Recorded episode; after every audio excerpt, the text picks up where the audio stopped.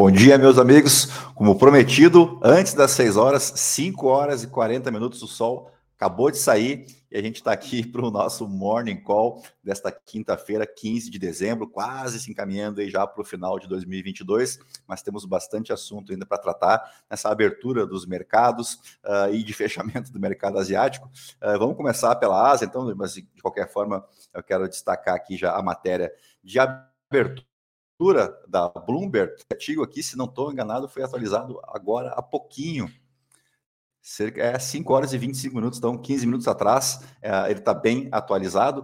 Uh, a gente começa pela Ásia, então, uh, destacando uma sessão de quedas em todo o, o, continente asiático, especialmente refletindo aí a produção industrial na China, que teve uma alta anualizada de 2,2% no mês de novembro, mas que veio bem abaixo da previsão, que era de 3,7%. As vendas no varejo chinês caíram 5,9%, também bem abaixo das expectativas, que era por uma queda é, de 3,3%. E aqui a gente não tem lá muitos destaques no dia de hoje, não, ainda refletindo a fala e a decisão do Federal Reserve, a fala subsequente do Jerome Powell, que, como eu falei ontem no fechamento com vocês, tem uma discrepância muito grande né, entre o que o mercado está enxergando e, e o que os dirigentes do Federal Reserve vêm entregando como política monetária. Uh, queria destacar esse gráfico aqui, que mostra exatamente isso. Né? Aqui as,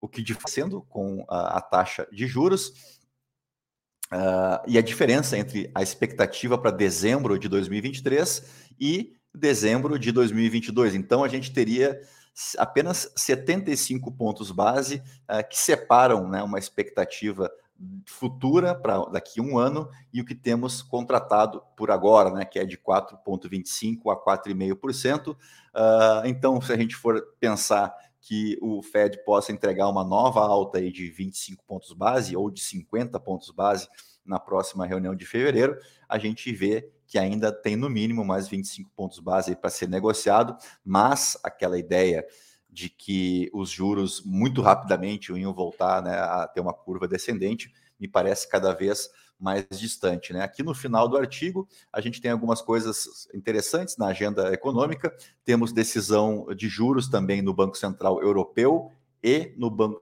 Central da Inglaterra e se espera também uma, um incremento de 50 pontos base em ambos os casos. Né? Tem, depois tem outras praças menos importantes, aí como México, Noruega, Filipinas, Suíça e Taiwan, tudo isso acontecendo hoje. E aí aqui a gente tem vendas no varejo, as reivindicações de seguro-desemprego e a produção industrial nos Estados Unidos nesta quinta-feira, então um dia de indicadores importantes.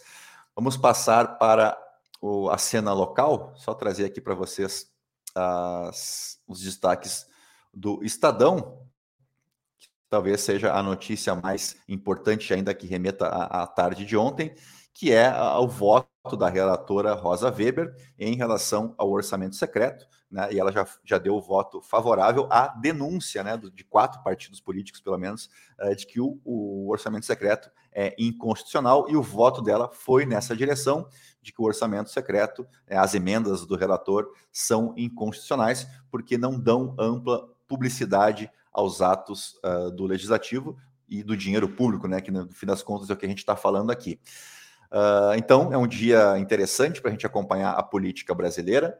Deixa eu voltar para mim aqui, porque nós temos os três poderes envolvidos diretamente nessa questão aí, né? Porque nós temos o judiciário, né, a, a partir do STF, julgando então uma matéria que foi acionada pelo próprio legislativo, partidos uh, de oposição ao atual governo ingressaram com pelo menos quatro ações no STF para questionar a constitucionalidade do orçamento secreto tem, uh, deixar bem claro que são 11 ministros, né? A Rosa Weber uh, é a presidente do STF, mas ela é a relatora dessas ações, então a gente conhece pelo menos, uh, por enquanto, só a, o voto dela. Esse julgamento começou na semana passada, ainda no dia 7.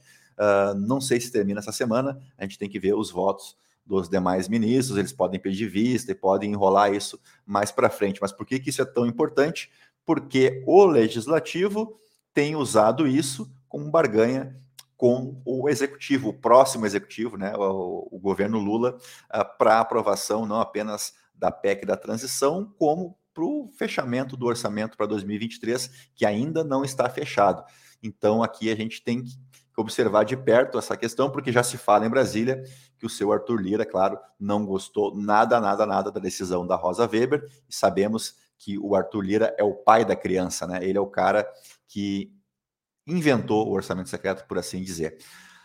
Bom, então a gente tem uma agenda internacional hoje com alguns dados importantes, eh, indicadores econômicos, além dos, dos indicadores chineses já lidos aqui, temos esses indicadores nos Estados Unidos, temos então as reuniões do Banco Central Europeu e do Banco Central da Inglaterra, mais aqueles outros que eu já citei, né? Uh, e aqui no, no, Brasil a gente tem a divulgação do RTI e uma entrevista com o presidente do Banco Central, o Roberto Campos Neto, e a verificar então uh, essa questão no Congresso Nacional, porque o bicho está pegando lá, né? O, os parlamentares não gostaram nada, nada, eles vão vir com aquela história de que é uma interferência do STF no Poder Legislativo, toda aquela ladainha que a gente já conhece. Mas, de fato, uh, na minha leitura, né, muito particular, uh, o orçamento secreto não pode continuar para o ano que vem, seria o ideal que não continuasse, porque a gente, do lado de cá, não estou falando como investidor agora, como cidadão, a gente precisa saber onde estão sendo aplicados os recursos públicos que, você sabe, né, são provenientes aí de arrecadação de impostos ou de emissão de dívida pública. Portanto, estou falando de dinheiro público e isso precisa ser transparente. É assim que deveria funcionar uma república e é assim que a gente vê funcionar em outras repúblicas, especialmente no mundo ocidental. Então, era isso. Hoje um pouquinho mais curto o nosso Morning Call, mas é porque realmente é um dia de digerir um pouco uh, o que aconteceu na sessão de ontem, que foi bem tumultuada. Uh, de um lado, tivemos a indicação do Aloysio Mercadante, que foi péssimo, né? O mercado reagiu muito mal, especialmente para os investidores em Petrobras e Banco do Brasil. Uh, mas, no final da tarde, tivemos aquela fala mais apaziguadora do Fernando Haddad, o próximo ministro da Fazenda, que ele se comprometeu, ele fez alguns compromissos interessantes, né? E indicou que uma política expansionista neste momento não faz lá muito sentido uh, com os atuais uh, indicadores aí de juro, de desemprego, uh, de, de, PIB propriamente dito, né? Então deu uma acalmada, ele falou em conselho de notáveis, né? De talvez trazer o Pércio Arida e o André Lara Rezende para um conselho que ele pretende criar então no Ministério da Fazenda e acho que, que fez bem o Haddad em colocar um pouco de panos quentes, porque a coisa não está indo para um, uma direção muito legal, não, falando agora de mercado financeiro, né? Bem, era isso. Queria desejar a todos um bom dia, bons negócios. Bora aproveitar esse sol aí, né? E eu volto mais tarde com o call de fechamento. Então, a todos vocês, um bom dia, bons negócios. Se possível, deixa o teu like aí, te inscreve no nosso canal se você me vê pelo YouTube.